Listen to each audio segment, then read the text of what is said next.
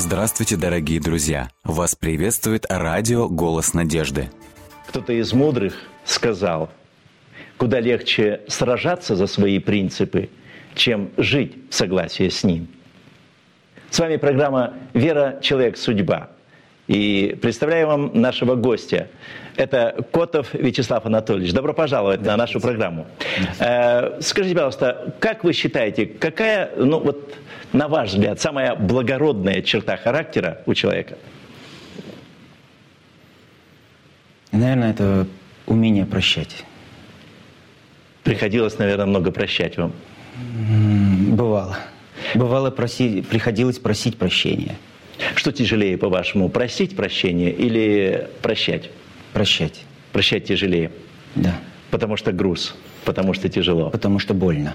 Потому что больно. Потому что больно. Вот если бы вы э, были писателем и должны были написать книгу о своей жизни, э, вы бы могли заголовок придумать для нее? Не все золото, что блестит. М-м. Вам много встречалось того в жизни? Ну, первый пример это я сам. А, до того, как я пришел к вере в Богу, я очень сильно увлекался астрологией. И по моему знаку, там так было написано, ну и так мне показалось, что это совпало. То есть вы строили свою жизнь по звездам? Да. Ну и звезды вам э, что-то предсказали? А, только неправду. Единственная правда, что обо мне было написано в книге, которую я купил по астрологии и прочитал, что мой год, которого я родился, э, там написано про этих людей, что это не все золото, что блестит. И в этом я согласился, посмотрев на свою жизнь, и убеждаюсь до сих пор. Э, Если говорить о судьбе человеческой, вы в судьбу вообще верите? Э, Предписанную судьбу, заранее приготовленную, нет. То есть, разочаровавшись в астрологии, вы говорите, что человек сам хозяин своей судьбы, она ему не предписана? Да. И у меня разочарования в астрологии как такового, ну, может, не было. Когда я узнал Бога, когда я пришел в церковь, мне было 17 лет, мой друг Сергей Осипов, мы с двух лет э, в одном доме через подъезд жили. И когда он меня привел э, в церковь, когда я начал изучать книгу Откровения, пастор вел ее, я два месяца ходил, ничего не понимал, о чем речь, но мне жутко нравилось. Ну, давайте вернемся немножко к этому детству. У вас был, значит, очень близкий друг, да, Олег? А, Сергей. Сергей, Сергей Осипов. Ага. Он был близким другом для вас? Ну, на то время он просто был дворовым другом. Э, Мы во дворе дружили с ребятами. Веселое детство было? Как вы оцениваете? Очень веселее, чем у нынешних детей. Ваша любимая игрушка? Все. Я есть было так много игрушек, Очень что- много. Солдатики. Радиоуправляемые танки. Это было тогда, на то время, ноу-хау. Это начало 80-х годов. Кто был спонсором или кто был... Папа. Папа? Папа, когда я в окно увидел эту игрушку, коробку большую, я еще не подозревал, не подозревал, что в ней, внутри, но когда я распаковал ее, я был в восторге. Это, я до сих пор, у меня мурашки сейчас бегут по телу, когда я вспоминаю этот э, случай, когда он принес этот танк, когда он еще не просто двигался и поворачивал башню, но он еще и стрелял сам. То есть выполнял все команды, которые вы Да, подавали? Да, и это было очень сложно достать. В то время, 80-е годы, папа где-то достал, он не купил ее в магазине. Где-то он... Ну да, тогда было такое слово связям- «достать». Достать, да, да, да. И он достал вам эту Да. игрушку. А кто больше воспитанием вашим занимался, отец или мать? Мама. Мама. Папа только подарки. Да, витамин Р раздавала мама. А, даже так. Да, ну, папа... Но папу я уважал и боялся больше, чем маму.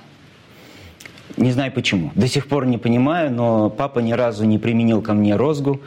Но больше и достаточно было его слова, чтобы я повиновался. Вот сейчас, будучи сами уже взрослым, как вы оцениваете, в чем была эта сила его воли, сила характера или вот, ну, не угроза же, любил ведь? Нет, э, не угроза. Не угроза. Трудно мне сказать. Вот, я сам не отец, может быть, поэтому мне трудно сказать. Мгм. Хорошо. А, как вы уже сказали, что вы пришли к вере, к Богу, пришли, когда вы уже были молодым человеком, 17 лет. А до этого ни Евангелия, ни Библии никогда в руках не держали, не, не знали ничего о Боге. В доме никогда не говорили в родители ваши? Нет, мой папа до сих пор где-то хранит партбилет. М. Но- Идейный? Идейный был человек? А, Ну, на то время, насколько было возможно, не то чтобы он был, э, может, бонзом каким-то коммунистическим, но э, соглашался со, всеми, со всей той идеологией, которая тогда главенствовала. И когда, я не помню, наверное, около 9 или 10 лет, я однажды просто спросил ни с того ни с сего, папа, а Бог есть? Он мне сказал, э, нет. Мгм. Меня этот ответ, конечно, не удовлетворил. Хотя отца уважали. Очень. И до сих пор уважаю. И маму люблю очень. И тогда в 12 лет, это 88 год, когда уже стало свободно, мы с другом, с одноклассником, другим другом э, и с его папой пошли принимать крещение в православной церкви. Я выпросил у мамы 10 рублей, папа был против, но мы с мамой ему не сказали. Э, Выпросил 10 рублей, вот этот красные 10 рублей советских. С Лениным, да? Да, с Лениным. И пошли в православную церковь, где я крестился. Э, И там же я принял решение больше туда не приходить. Почему? А, Не хочется говорить Хорошо, о неприятном. хорошо, хорошо. Скажите, тогда давайте Была пойдем, причина. пойдем дальше по пути веры. Но это еще было чуть раньше. Вы говорили, что 17 лет – это какой-то м, поворотный момент в вашей Да. жизни. Э, Что за поворот произошел? Что повлияло? Кто повлиял, может быть? Вот мой друг Сергей Осипов, о котором я упоминал ранее, он участвовал в молодежных бандах. А, Ну, тогда Поволжье, Волговятка была в начале 90-х. Перестройка. Да, она была в это вовлечена. Казань, Ишкарла, Чебоксары, Самара. а, Когда молодежь делилась на районы Мгм. по месту проживания и ходили э, драки, на драки. А вы тогда в друга. каком городе жили? Чебоксары. Чебоксары. Да, мой родной город, мой любимый город Чебоксары. И я не захотел посещать так называемые сборы, как они назывались, сборы. А он пошел. И я сам себе сказал, что мне не понравилось вот это быть, не хочу обидеть никого, быть стадом, м, мне не нравилось. Я очень сильно страдал от этого, я не мог в магазин пройти в 100 метрах спокойно, я как партизан по кустам пробирался, потому что всегда стояли эти... Либо как- те, либо другие, да? да, были одни. Мы их называли гопниками, они себя называли пацанами. И у магазинов, потому что знали, что кто-то придет с деньгами, и где можно разжиться на деньги. Или снимали одежду, если у тебя хорошие кроссовки, чего у меня не было, и так далее. И, но и запрещалось э, тем ребятам, которые ходили на сборы, запрещалось здороваться, общаться каким-либо образом с теми, кто не ходил. Мгм. То есть вы как бы для этих ребят как изгой были? Изгои, натуральные изгои. И в школе, и во дворах, и все. И в один прекрасный момент я сижу дома, звонок в дверь, я подхожу, открываю, стоит Сергей. Я стою так шокирован чуть-чуть, думаю, что, что ему надо от меня. Он мне протягивает руку. Я думаю, ну, двойной шок, нельзя здороваться. Ну, проходи, говорю, рассказывай. Он говорит, мне Бог, мне Бог помог, я больше не хожу на сборы. М. Ну, думаю, вообще сумасшедший. И он начал рассказывать мне про церковь, куда он ходит. Пастором у нас был тогда Снытко Владимир Евгеньевич. И я заинтересовался, а у меня была одна проблема. У меня не было друзей. Потому что или вот как А- Сергей, которые были Да, да. гопниками, или другие, которые были, как сейчас называют, ботаниками, которые как не позвонишь, позвонишь, выходи гулять. Да у меня уроки, у меня то, у меня э, третье. Я оставался один, и мне приходилось много читать. Вот я очень люблю до сих пор много читать. И поэтому я увлекался или фантастикой, э, или вот астрологией. И вот он приходит мне говорит, пойдем в церковь. Я говорю, ну давай пойдем. Мы с ним пошли. В ближайшую субботу я пришел, я ничего не понимал, что происходит, но мне жутко понравилось. Мне понравилось, потому что ко мне подошла молодежь, и первый их вопрос был, ты не с какого района, а как тебя зовут? Необычный вопрос Не- в то время. Необычно, потому что первый вопрос, если мне подходила молодежь, спрашивала, это с какого ты района? То есть То узнать, есть ты наш или не наш? наш или не наш? Ты в той группе или в этой? бить тебя или не бить. И я удивился этому, мне понравилось. И это были две девушки. А, Я до сих пор их помню. Не, ну, я всю молодежь помню. Потом ко мне ребята начали подходить, мы сдружились. И в одну из суббот, это, я, кажется, мне кажется, это было в первую субботу моего прихода, а, было объявление в церкви, что после богослужения вся молодежь идет к пастору домой. М. Ну, я думаю, вот везет, думаю.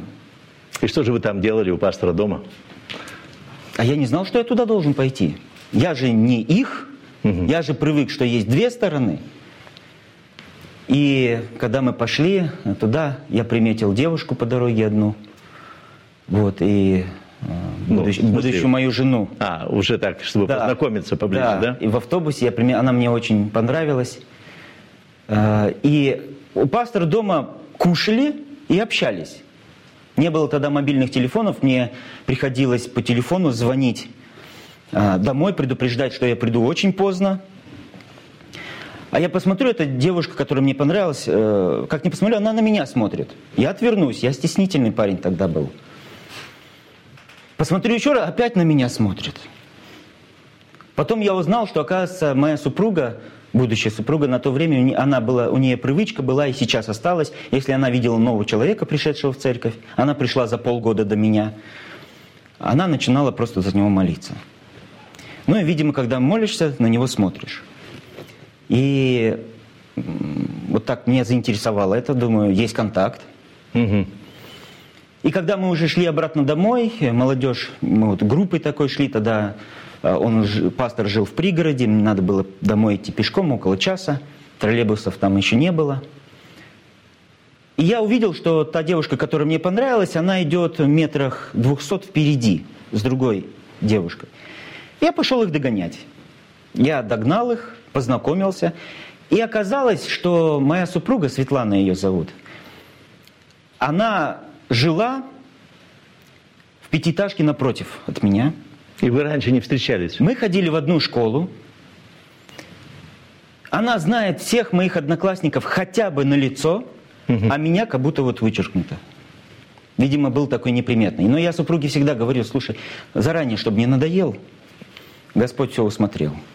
Вы таким образом утверждаете, что есть любовь с первого взгляда? Да. И любовь очень сильная. Влюбленность, превращ- превращающаяся в любовь. И в в любовь не только на чувствах, но и на принципах. У вас не было девушки до этой, с кем вы строили уже какие-то серьезные отношения? Не хотел бы об этом говорить. Да. Но это затмило все. Нет красивее женщины на свете. Ну что ж, достойно мужчины утверждение о своей жене. А И тем не менее, это было только знакомство с девушкой, а знакомство с верой, с Евангелием. Вот я уже говорил, что я не понимал, что я слышу, что я вижу. Но мне хорошо. очень нравится. Но мне хорошо. Мне было хорошо. Вот э, мы с нашим православным менталитетом э, так э, понимаем вот это чувство м, таинства, вот это схождение благодати на сердце. Вот это я чувствовал. Мне было хорошо. И впоследствии, так как книга Откровения говорила о будущем, я с нетерпением ждал э, разрешения той интриги, которую пастор однажды так вывесил вывеску своей проповеди, когда он сказал, мы скоро с вами будем говорить о пророчестве, где косвенно затронута Россия и Советский Союз. Я только ради этого и ходил. Я хотел это услышать. Кстати, так и не услышал. И То мне... есть в Библии нет ничего про церковь? Есть, есть. Я, конечно же, потом я узнал, но от пастора я не услышал, то ли я пропустил, то ли... ну. И я... э, Или девушка отвлекла внимание на какое-то время? Не, она была очень серьезная. Она серьезно? Она близко меня к себе не подпускала. Мы познакомились, мы друзья, но как, с каких сторон я не подходил, Никаких ухаживаний, так, на расстоянии. подавал руку, выходя с троллейбуса, ноль внимания, Мгм. как будто меня нет. А, Что убедило вас, что Евангелие есть истина? Вот интересно было слушать, Очень. да, вот э, хорошая атмосфера, но не в этом же суть веры, согласитесь. Наверное, Если нет... вопрос субботы у меня был. У меня задавал вопрос. Я шел с ребятами и, и задавал вопрос. Ну, слушайте, миллионы человек поклоняются иконам. Угу. Тут какая-то, извините за такое слово, кучка адвентистов угу. приняла решение соблюдать вместо воскресенья суббота. Вот э, отчепенцы какие-то. Угу. И думаю, почему так? И мне говорили тысячи доводов. Ни один меня не устраивал.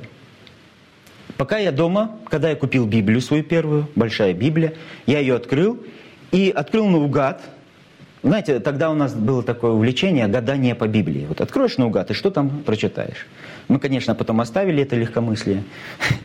Я То есть к Библии и... нельзя так относиться, да? Я считаю, вот... без молитвы нет, нельзя можно многое что себе... То есть Библия, на ваш взгляд, не, не гадательная книга? Нет. Не для этого предназначена? Не для чтобы, этого. скажем, утром проснулся, ну, что делать? Да не знаешь что. Ну, может быть, Господь не откроет. И так, раз, к Библии пришел и читаешь.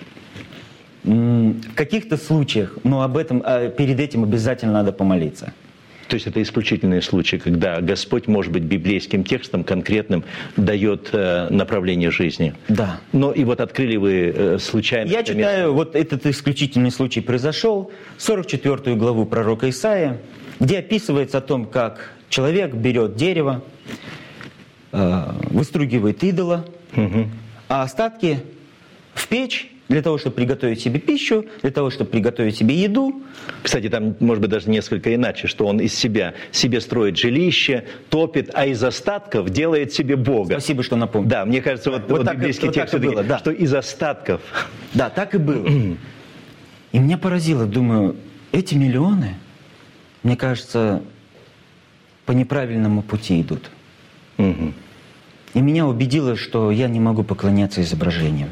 Тем более я уже тогда начал учить наизусть 10 э, заповедей. Угу. Я начал как мог соблюдать эти 10 заповедей. Что вас тронуло в Евангелии? Вот, может быть, какой-то евангельский рассказ вот так лег на душу и открыл вам Бога вот с той стороны, о котором вы еще не знали. Все-таки Бог это, согласитесь, для вас был кем-то еще далеким. Да еще да, далеким, очень, очень далеким, очень. может быть, могущественным, может быть, сильным, может быть, судьей, но далеким. А вот что, э, вот, может быть, евангельский рассказ или какой-то, э, какая-то ситуация житейская, которая сделала Бога для вас близким, доступным, что вы начали с Ним общаться в молитве и э, слышать ответы на свои молитвы? Очень просто. Я ушел в армию. Я будучи адвентистом, принявшим крещение, угу. сегодня, вот позавчера было 21 год, как мне, я принял крещение. Я ушел в армию, и в армии я понял, что я кто угодно, но только не христианин и не адвентист. Почему? У меня не было вот этого стержня. Меня увлекали пророчества, меня увлекали интересные рассказы, притчи, псалмы, книга «Деяния апостолов». Но меня не увлекал Бог – у меня не было личных взаимоотношений. И когда я пришел в армию, когда я оказался на Северном Кавказе, я начинал службу в Нальчике, э, ВЧ 2013, погран, служба, погран войска на то время -то назывались. Я понял, что я не могу соблюдать субботу, у меня нет моральных сил на это. Угу. Я не могу соблюдать э, законы пищи. Угу. Я даже не могу контролировать свой язык. Mm. И мне было очень плохо от этого. И этот процесс был, хотя я быстро на принятие решений, но для меня этот процесс был очень долгий. И только через 8 или 9 месяцев после того, как я был призван, Начал службу. я э, обрел близкие отношения с Господом. Как это случилось? Какая-то ситуация сверх сложно? Я напроказничал. Mm. И ну, дома, дома-то понятно, родители. там мама была бы, а тут вы уже взрослый человек. Я не хотела рассказывать об этом родителям, это было очень серьезное мое э, преступление. Сразу скажу, это не по отношению к человекам. Дедовщину я никогда не поддерживал. Солдат я никогда не трогал. А, Но в этой... Потерял очень ценную вещь. Но в, этом, в, этом, э, в этой ситуации э, что побудило вас к Богу обратиться? Страх. Вот страх. Страх. Сначала страх, что со мной будет. И я упал на колени, я пошел в яблоневый сад, я упал на колени и со слезами Богу молился. Господи, я виноват, абсолютно виноват. И к этой ситуации вела моя беспечность, мое нежелание быть с Тобою. Я интересовался чем угодно, только не Тобой, Господь. И я молился и почувствовал опять вот этот покой в сердце. Вот. Вы считаете, в молитве всегда должна э, присутствовать покаяние? Вот, Смотря, вы, вот в этой молитве, я чувствую, было такое, покаяние. знаете, покаянное Это было состояние, покаяние. где вы исповедовали свою ошибку, э, вот свою оплошность, свой проступок нехороший. Да. А всегда в молитве должно присутствовать покаяние. Ну, в благодарственной молитве э, признание своей греховности должно быть. И если есть какое-то чувство, которое посылает Дух Святой, и есть побуждение, покаяние, оно должно быть, побуждение к покаянию. В той истории Бог как-то разрешил ситуацию, кроме того, что вам стало спокойно? Я помолился, встал, возвращаюсь в часть, меня вызывает комендант, угу. ну, можно сказать, командир части нашей комендатуры, вызывает комендант и говорит, Котов, мы приняли решение не сажать тебя, а мне грозил срок.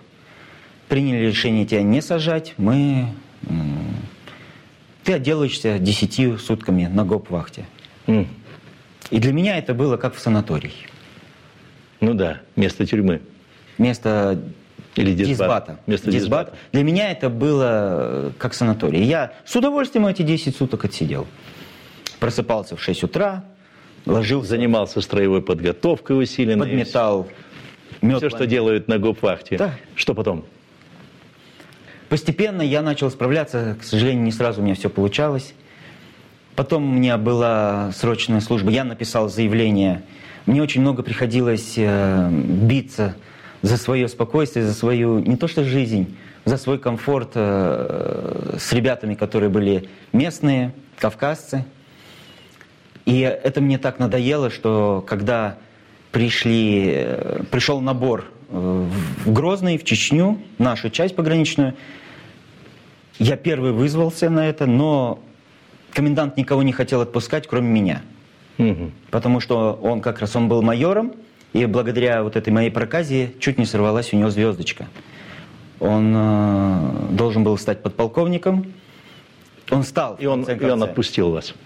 И он, когда я кушал в столовой, после наряда он зашел, спросил, Котов, в Грозный хочешь? Я говорю, хочу. Он говорит, доедай, бегом ко мне в канцелярию, пиши рапорт. Угу. Я так быстро еще не ел. Я бегом в канцелярию, нашел бумагу, написал рапорт, отдал, и через две недели я оказался в Грозном. И это был э, с 1 августа 95 года. Э, провел я там до 1 сентября, опять же, 95 года, всего один месяц. Но знаете, Господь так все усмотрел. Это, это было одно сложное, из... Это же было сложное время уже. Сложное время, да, шла война. Война шла по ночам, днем перемирие, а ночью Стрельба. бомбили, стреляли.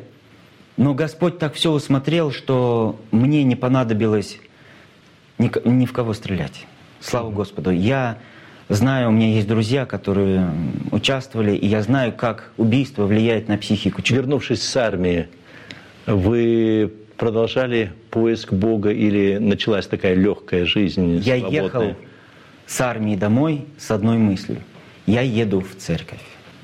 Я не еду домой, я еду в церковь. Я приехал домой, а, я приехал для того, чтобы поесть, одеться и уйти в церковь. Мне друг написал Сергей Осипов в письме, еще когда я был в армии, уже на дембель написал письме и так нарисовал схему, где купили в Чебоксарах молитвенный дом. Но он так ее написал, что я его не нашел. И я ждал вторника, чтобы пойти в ДК, где я еще собиралась церковь, потому что молитвенный дом еще был не готов. Я пошел в ДК э, на встречу, собрание среди недели. И вот там я увидел церковь. Вот там я... Это, наверное, лучшие минуты жизни моей были. То есть вы обрели там семью? Да. Вы обрели новых друзей? Да. И самое главное, вы обрели Бога. Я обрел Бога. Что Бог для вас сегодня? Вот какое место Он занимает? Это все. Это все. Вера для вас это принцип или это... Это жизнь. Я, знаете, у меня много друзей неверующих, соседей, с кем я общаюсь. И когда я слышу о их жизни, я говорю, хорошо, что я верующий. Я сам себе говорю. Потому что мы имеем общее. Это трудности, проблема, переживания. Но у меня есть Бог, который рядом со мной. Вот как Бог действует в нашей жизни, это, это чудеса. Как Он вытаскивает нас с перездря. Как Он не пытается нам мораль читать, а как Он с нами проживает эту жизнь. Вот это дает вера. Спасибо, Вячеслав, за этот рассказ. Мы слышали эти, это свидетельство человека, который прошел через нелегкий путь, но на этом нелегком пути он обрел близкого и дорогого друга. Он обрел Господа Бога, кто ведет его по этой жизни. Пусть и в вашей жизни всегда будет тот, тот Господь, который мощью руки своей поведет вас по жизни к радости и счастью. Надейтесь и верьте. Это будет вам путеводной звездой в этой жизни. Всего вам доброго, до новых встреч. С вами была программа «Вера. Человек. Судьба».